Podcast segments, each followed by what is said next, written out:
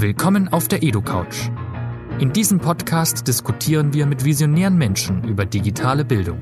Und die ist in Zeiten von Schulschließungen plötzlich in aller Munde. Lehrende und Lernende müssen jetzt neue digitale Wege finden und umsetzen. Wir versuchen in den nächsten Folgen dieses Podcasts herauszufinden, wie das funktionieren kann und welche Lehren wir aus der derzeitigen Situation für die Zukunft der Bildung ziehen können. Die EduCouch ist ein Format des Instituts für digitales Lernen, dem Think Tank der digitalen Bildungsrevolution. In diesen Folgen mit freundlicher Unterstützung von Cornelsen.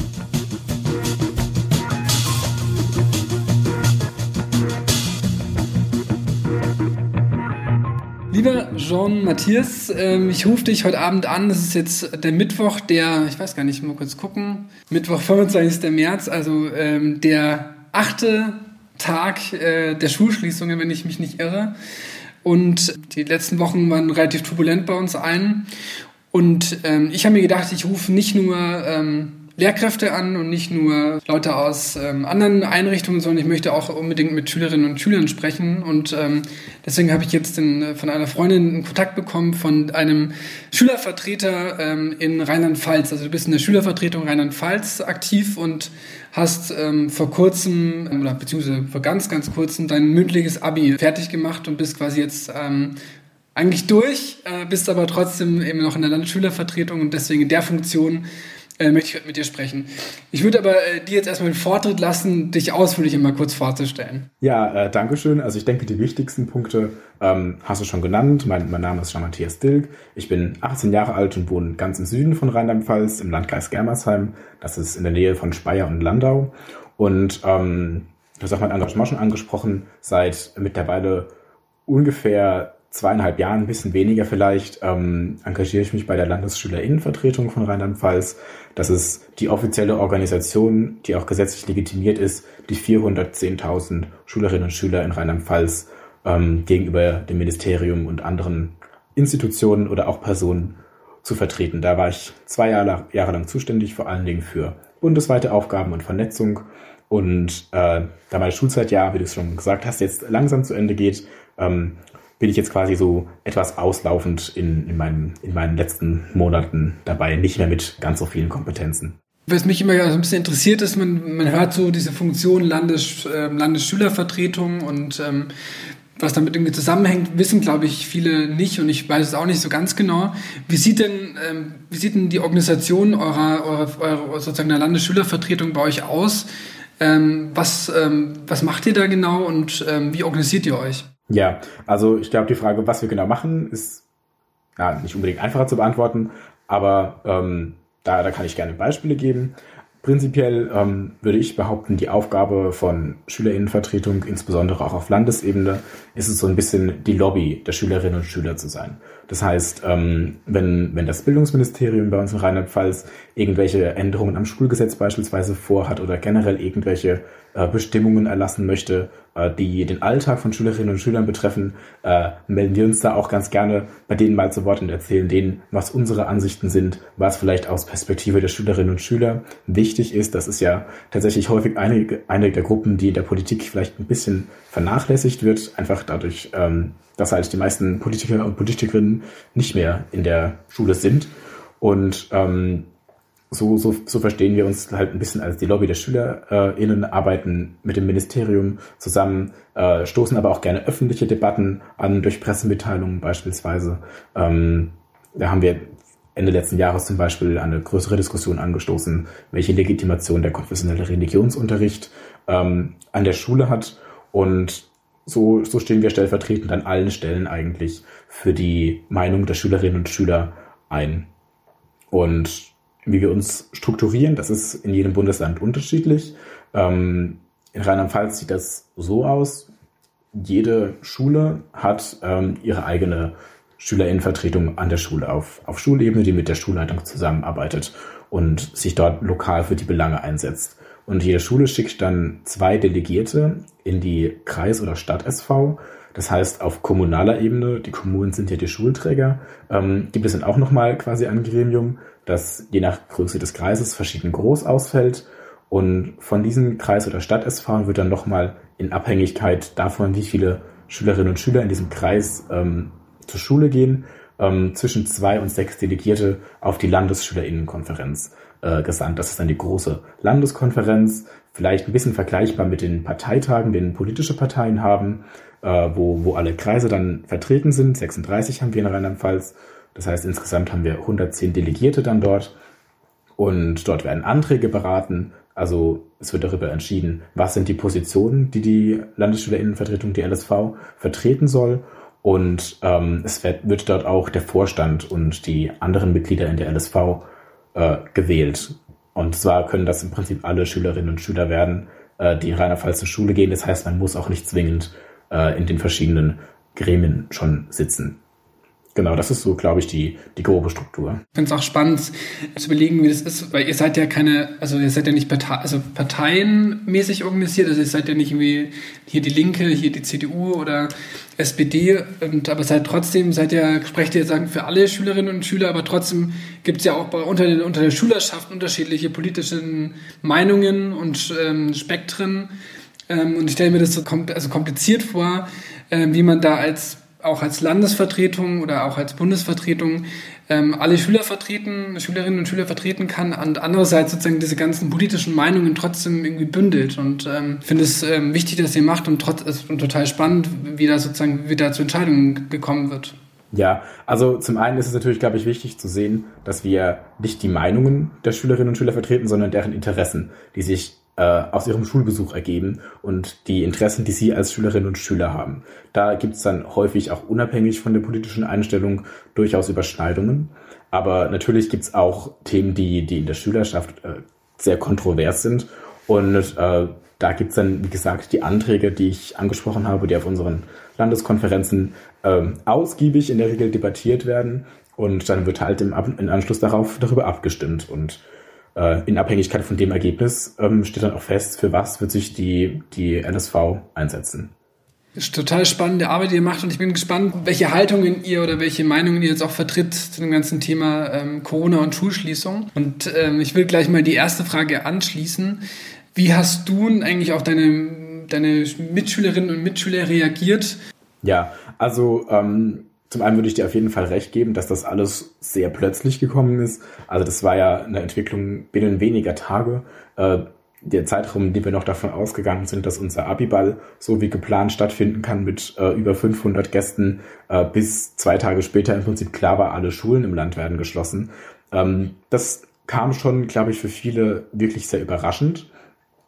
Aber äh, trotzdem glaube ich, dass die, die Schülerinnen und Schüler einsehen, dass es eine eine sinnvolle Maßnahme auf jeden Fall ist.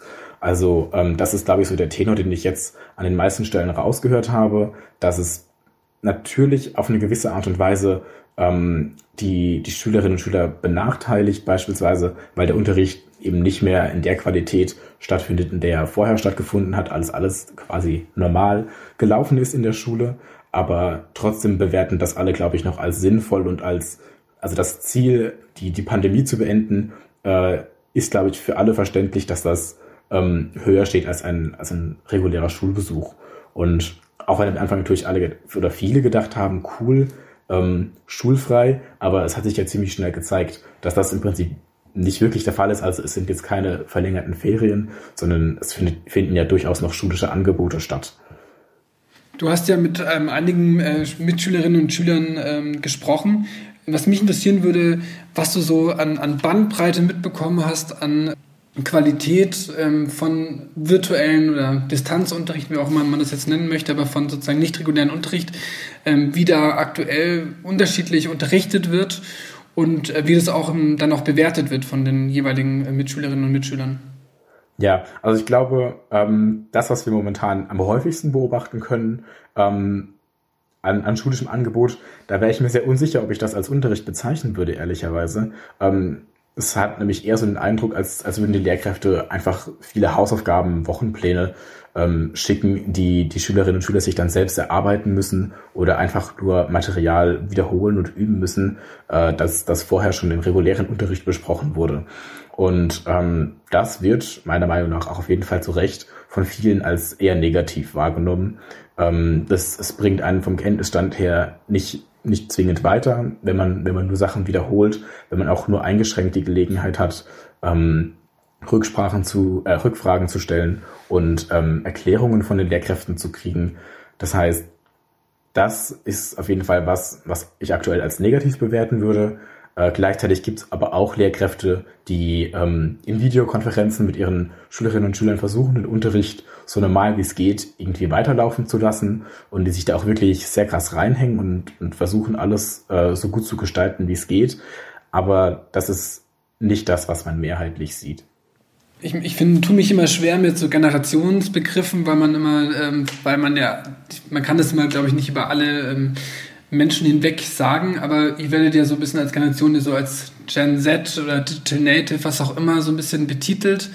Ähm, und als total, also ihr seid mit dem Smartphone aufgewachsen und sowas. Ich meine, das sind ja alles so Sachen, die man so sagen kann, aber gibt, also könntest du von dir behaupten, wie du dir vorstellen, also wie du dir Unterricht gut vorstellen würdest? Oder könntest du sagen, so hätte ich das gerne? Oder gäbe es einen Wunsch an Lehrkräfte, wie du dir ähm, modernen, zeitgemäßen Unterricht 2020 vorstellen würdest? Jetzt vor allem in Bezug nicht auf den normalen, ähm, regulären Schulbetrieb, sondern jetzt auf diese Schulschließungen. Wie hätte man da angemessen ähm, reagieren können? Oder also euch ansprechend in Bezug auf eure Bedürfnisse und auch eure Nutzungsgewohnheiten?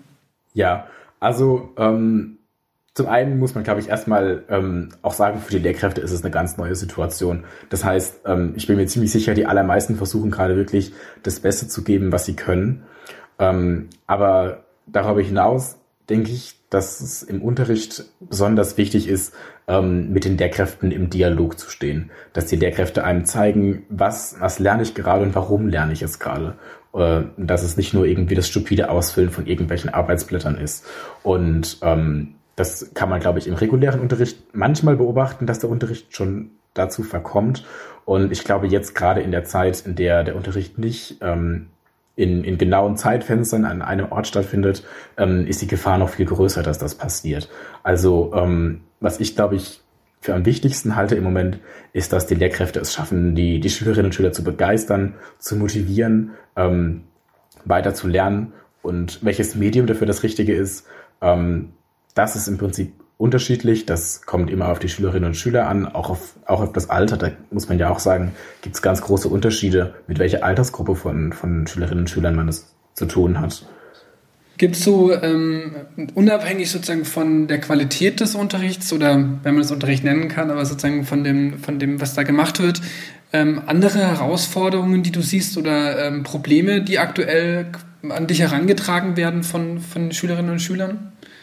Ja, also ähm, von allen Seiten kann man im Prinzip Probleme im Moment merken. Also das sind, das fängt mit so einfachen strukturellen Sachen an, wie dass viele der Seiten, die die Schulen nutzen, um ihre digitalen Angebote äh, zu hosten und zu organisieren, äh, mit der mit dem mit der ganz krassen Mehrbelastung im Moment gar nicht klarkommen. Also, dass man im Prinzip als, als Schülerin oder als Schüler nur mitten in der Nacht mal versuchen kann, die, die Webseite zu aktualisieren, weil über Tag im Prinzip kein kein Durchkommen ist, das ist natürlich schon ähm, ein Problem. Ähm, außerdem, du hattest jetzt eben schon Digital Natives angesprochen, quasi, dass, dass meine Generation automatisch alle Fähigkeiten in der, in der Handhabung von digitalen Geräten hat. Ähm, das würde ich so einfach pauschal nicht unterschreiben wollen. Also Klar wissen, wissen im Prinzip alle von uns, wie man einen Instagram-Beitrag beispielsweise hochlädt, aber wenn es dann äh, darum geht, die Geräte zum Arbeiten zu nutzen, das ist ja was, was wir vorher im schulischen Kontext fast nie getan haben, dann fehlt es da vielen natürlich schon an den Kompetenzen. Ähm, wie verschicke ich Dokumente richtig, sodass andere sie auch öffnen können? Ähm, wie kann ich überhaupt meine Dokumente richtig einscannen? Das, das sind alles so Fragen, ähm, die für viele Schülerinnen und Schüler einfach in der Schule nie geklärt werden mussten ähm, und die sie jetzt quasi für sich selbst irgendwie rausfinden müssen. Und ähnliches gilt auch für viele Lehrkräfte. Das heißt, auch die Bedienung teilweise ist einfach für die Leute noch so ungewohnt äh, aus dem Schulalltag heraus, dass es einfach nicht ohne weiteres möglich ist, ähm, umzusteigen auf digitale Medien. Gibt es so politische Forderungen, die an dich oder auch an deine anderen Kolleginnen und Kollegen aus der Landesschülervertretung herangetreten also werden, wie das, was ihr sozusagen artikulieren wollt an die Politik, wie jetzt weiter mit Prüfungen, mit Abitur und anderen Sachen umgegangen wird? Also es gibt schon konkrete Forderungen von euch als Schülerschaft an die Politik und welche wären das? Ja, also unendlich konkret ist das natürlich nicht. Also wir, du hast ja gesagt, wir sind jetzt schon, wir sind jetzt in Tag 8. Ähm, so schnell ist natürlich unsere Struktur, wenn man alle formalen Wege geht, nicht. Aber ich denke, was in den letzten Wochen, oder nicht Wochen, Tage, Tage sind es gewesen, in den letzten Tagen ja als, als Forderung der Schülerschaft schon sehr, sehr weit gehört wurde, war die Forderung, dass dieses Jahr die Ab Abschlussprüfungen oder die Abiturprüfungen nicht so stattfinden, wie das ursprünglich geplant ist, sondern dass sie ähm, im Prinzip gänzlich ausge, ausgelassen werden und ersetzt werden durch ähm, eine Gesamtnote, die, die sich über einen längeren Zeitraum in der Oberstufe schon errechnet hat. Und das ist tatsächlich eine Forderung, die, die von unserer Seite aus äh, an die Politik schon länger herangetragen wird, dass man diese Abschlussprüfungen nochmal überdenken sollte, beziehungsweise ganz äh, bleiben lassen sollte. Schon, schon ganz prinzipiell deshalb, weil eine Abschlussnote wahrscheinlich deutlich aussagekräftiger äh, ist darüber, was ein, ein Schüler oder eine Schülerin leisten kann, wenn sie über einen längeren Zeitraum die, die Leistungen misst, sodass irgendwie Tage, an denen es gut läuft und Tage, an denen es schlecht, schlecht läuft, und sich vielleicht irgendwie ein bisschen ausgleichen. Äh, wenn am Ende eine Abschlussprüfung dazu kommt oder ein paar Abschlussprüfungen, ähm, ist es nämlich häufig so, dass sie merklich schlechter, aus, äh, merklich schlechter ausfallen als die übrigen Leistungen und so dann die gesamte Abiturnote nochmal merklich verschlechtern. Und ähm, dass das eigentlich absolut sinnfrei ist, ähm, sagen wir schon ganz lange. Und äh, deswegen haben wir uns umso mehr gefreut, als wir gesehen haben, dass auch Schülerinnen und Schüler an anderen Stellen sich jetzt ähm, ihre, ihre Stimme erhoben haben und, und genau diese Forderung ähm, vorgetragen haben. Deswegen finden wir es umso trauriger, was die Kultusministerkonferenz heute beschlossen hat. Äh, Schleswig-Holstein war ja schon auf dem besten Weg, das auch umzusetzen. Aber ähm, die KMK unter rheinland-pfälzischen Vorsitz übrigens im Moment hat ja heute entschlossen, äh, dass die Prüfungen erstmal so wie geplant stattfinden. Genau, wobei man natürlich auch sagen muss, das letzte Wort ist noch nicht gesprochen. Ähm, man spricht ja auch nicht umsonst von einer sehr dynamischen Entwicklung. Ähm, wir wissen alle nicht, was nach Ostern ist. Ähm, man muss wahrscheinlich Status jetzt davon ausgehen, dass die Abiturprüfungen, ich meine, du bist eh schon fertig, aber äh, andere Bundesländer und so, dass, ähm, aber dass sozusagen die Abiturprüfungen stattfinden werden. Aber wir, werden, wir schauen mal weiter. Ich habe auch noch eine andere Frage, ähm, die sich auf dein Abitur bezieht, weil du hast ja berichtet, dass du vor kurzem erst äh, deine mündliche Prüfung hattest. Die schriftliche lag, glaube ich, ein bisschen weiter zurück, also vor, vor Prä-Corona quasi. Ähm, genau. Ähm, aber die mündliche Prüfung war jetzt sozusagen in der Zeit. Ähm, kannst du so ein bisschen ganz konkret sagen, wie so die Prüfung ähm, in, sozusagen unter welchen Umständen die jetzt stattgefunden hat, anders als sie vielleicht ähm, letzten Jahre abgegangen, also vonstatten gegangen ist? Ja, also bei den mündlichen Prüfungen im Abitur waren die Unterschiede, glaube ich, nicht allzu riesig im Vergleich zu sonst, aber man hat schon, schon merkliche Unterschiede gemerkt. Also ne, es wurde an allen Stellen immer darauf geachtet, dass viel Abstand zwischen allen an der Prüfung beteiligten Personen ist, also anderthalb Meter waren da locker drinne. Ähm, auch ist es ja normalerweise üblich, dass bei mündlichen Prüfungen ähm, Lehrkräfte von anderen Schulen als äh, Zuhörer und Zuhörerinnen dabei sitzen. Das ist alles gestrichen worden. Es sind quasi nur die wirklich für die Prüfung notwendigen drei Personen plus der oder die Prüfling äh, in der Prüfung gewesen. Die Tische sind nach jeder Person äh, desinfiziert worden. Ähm, aber ansonsten ist die Prüfung mehr oder weniger abgelaufen, wie, wie sie sonst auch wäre. Das, man kommt ja bei der Prüfung in der Regel nicht mit besonders großen Menschenmengen in Kontakt. Äh, deswegen war das wahrscheinlich nicht ähm, so grenzwertig oder schwierig dann umzusetzen. Aber ich fand auf jeden Fall nicht im Homeoffice statt, sondern du warst in der Schule. Ich, ich war in der Schule, richtig. Ähm, was vielleicht noch ein, ein nennenswerter Unterschied ist, einige Lehrkräfte ähm, sind ausgeplant worden von der Prüfung. Also ähm, Lehrkräfte, die irgendwie zur, zur Risikogruppe gehören würden, wegen Vorerkrankungen, hohen Alter, Schwangerschaft, die ähm, haben ihre Prüfungen dann nicht selbst durchgeführt, sondern Kolleginnen und Kollegen haben das dann übernommen. Aber ansonsten hat man versucht, alles so normal zu belassen, wie es geht. Aber es ist schon ähm, spannend, wie ähm, sehr das, also ich meine, das ist jetzt kein großer Einfluss, aber es hat natürlich trotzdem auf alle Lebensbereiche und alle, also ganz Dinge, die sozusagen vorher ganz normal war, trotzdem irgendwie Einfluss. Ja. Äh, wir haben jetzt ganz viel über Probleme und Herausforderungen gesprochen. Vielleicht können wir auch ein bisschen über Chancen und Möglichkeiten sprechen, ähm, die die Krise auch vielleicht hervorbringt. Man hat in den letzten Tagen, ähm, habe ich viel davon gehört, dass das ganze Thema digitales Unterrichten so ein bisschen auch so ein, ja, sagen wir mal, einen Schritt vorwärts gehen kann, dadurch, dass jetzt ganz viele Lehrkräfte und aber auch ganz viele Schüler das erstmals zum Teil gezwungen sind, über ähm, Remote und über digitale Möglichkeiten zu kommunizieren, aber auch ähm, Aufgaben hin und her zu geben und so. Ähm, siehst du das auch so, dass sich dadurch was verändern könnte in einer positiven Richtung und was könnte sich ändern und ähm, genau, wie ist deine Haltung gegenüber diesem, sagen wir mal, Narrativ, dass ähm, diese Krise sich jetzt auch ähm, positiv auf die Bildung auswirken könnte? Ja, also ich denke schon, dass positive Effekte auf jeden Fall äh, gesehen werden können. Ich hatte ja eben schon erzählt, dass häufig die praktische Erfahrung fehlt, wie ähm, digitale Medien in den Unterricht integriert werden können. Auch einfach, weil es im Alltag vorher nie eine Rolle gespielt hat. Das ändert sich natürlich jetzt ziemlich plötzlich für viele Leute. Und ich denke so, dass auch einfach die, die Kompetenzen an, an allen Seiten dadurch ähm, deutlich größer werden, jetzt einfach im Laufe der nächsten Wochen noch. Ähm, es wird irgendwann einfach Routine sein, auch ähm, digital Unterrichtsmaterialien zur Verfügung zu stellen, digital ähm, Nachfragen seiner Schülerinnen und Schüler beantworten zu können, so dass ich schon glaube, dass es auf eine gewisse Weise ähm, die das, das Auge auch dafür schärft, welche welche Möglichkeiten es bietet, um vielleicht den regulären Unterricht ähm, noch zu, zu erweitern und zu verbessern.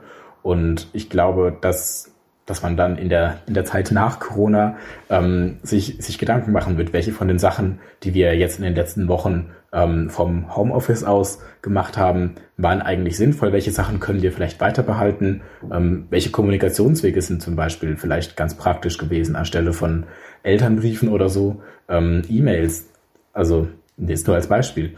Und ich denke, so kann man oder so wird die Bildung auf eine gewisse Weise schon durch ähm, durch Corona verändert werden. Aber jetzt per se zu sagen, äh, die Digitalisierung an Schulen wird massiv voranschreiten danach, das, das weiß ich nicht, weil Digital Digitalisierung in der Schule umfasst ja noch einiges mehr als nur ähm, Unterricht auch von zu Hause aus. Also da gehören ja auch äh, Sachen dazu wie Ausstattung der Schule und das wird sich nicht von heute auf morgen so einfach ändern.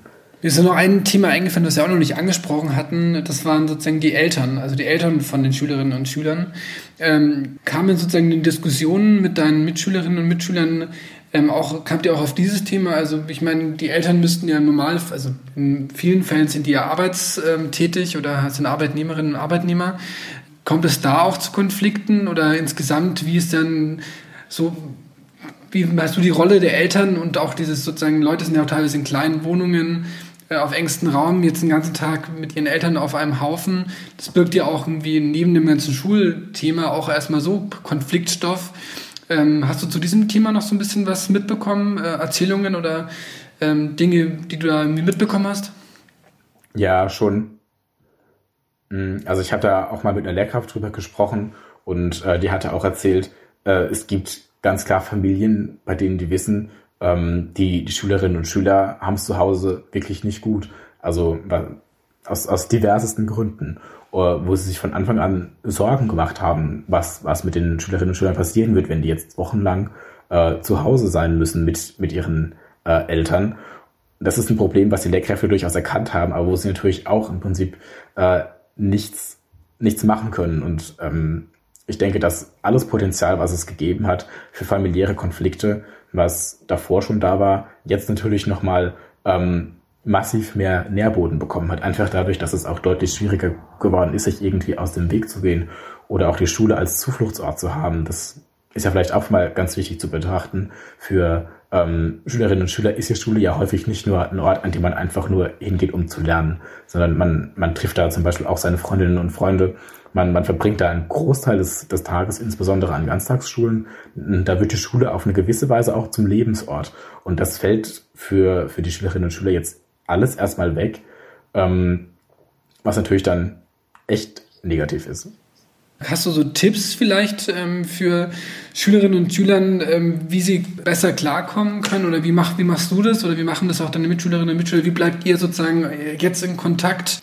Gibt es ähm, Methoden oder Möglichkeiten, dass man so ein bisschen was simulieren kann? Ähm, oder genau, kannst du da ein bisschen was erzählen? Hast du da Tipps? Ja, also ähm, ich denke, das Allerwichtigste ist einfach mit, mit möglichst vielen Leuten irgendwie in Kontakt zu bleiben. Ob man mit denen jetzt am Ende schreibt über, über WhatsApp oder ob man mit den Leuten telefoniert oder Videotelefonate macht, ist vermutlich nicht ganz so erheblich. Da kann man einfach das suchen, was, was für einen am besten passt. Aber es ist ganz wichtig, dass man jetzt seine sozialen Kontakte in der, in der nächsten Zeit nicht schleifen lässt, weil gerade dann, wenn man die Leute nicht aus Selbstverständlichkeit jeden Tag sieht, ähm, ist es, ist es einfacher, dass, dass man auf eine gewisse Weise vielleicht vereinsamt und ähm, dass es weder für, für, die, für die Schule zum Lernen gut noch für einen selbst psychisch. Und deswegen denke ich, ist es ganz, ganz wichtig, dass man sich auch immer, egal wie viel Stoff man vielleicht äh, lernen muss für die Schule, wie viele Hausaufgaben man bekommt, dass man sich trotzdem Zeit nimmt, sich A zu entspannen, aber B auch einfach mit Freunden und allen möglichen anderen Leuten, mit den Klassenkameraden. Es gibt ja im Prinzip in jeder Klasse gibt es auch eine Klassen-WhatsApp-Gruppe, dass man einfach mit den Leuten auf jeden Fall in Kontakt bleibt. So, wir haben doch eine positive, ähm, positiven Schwenk gefunden zum Ende äh, unseres Gesprächs. Ich würde äh, auf jeden Fall dir erstmal viel Erfolg wünschen, jetzt nach deinem Abi. Ähm, weißt du schon, was du, was du machst nach dem Abi jetzt? Ja, also mein Plan ist, äh, studieren zu gehen. Mathematik, wo, weiß ich noch nicht endgültig, aber da habe ich ja jetzt auch noch ein bisschen Zeit zu entscheiden.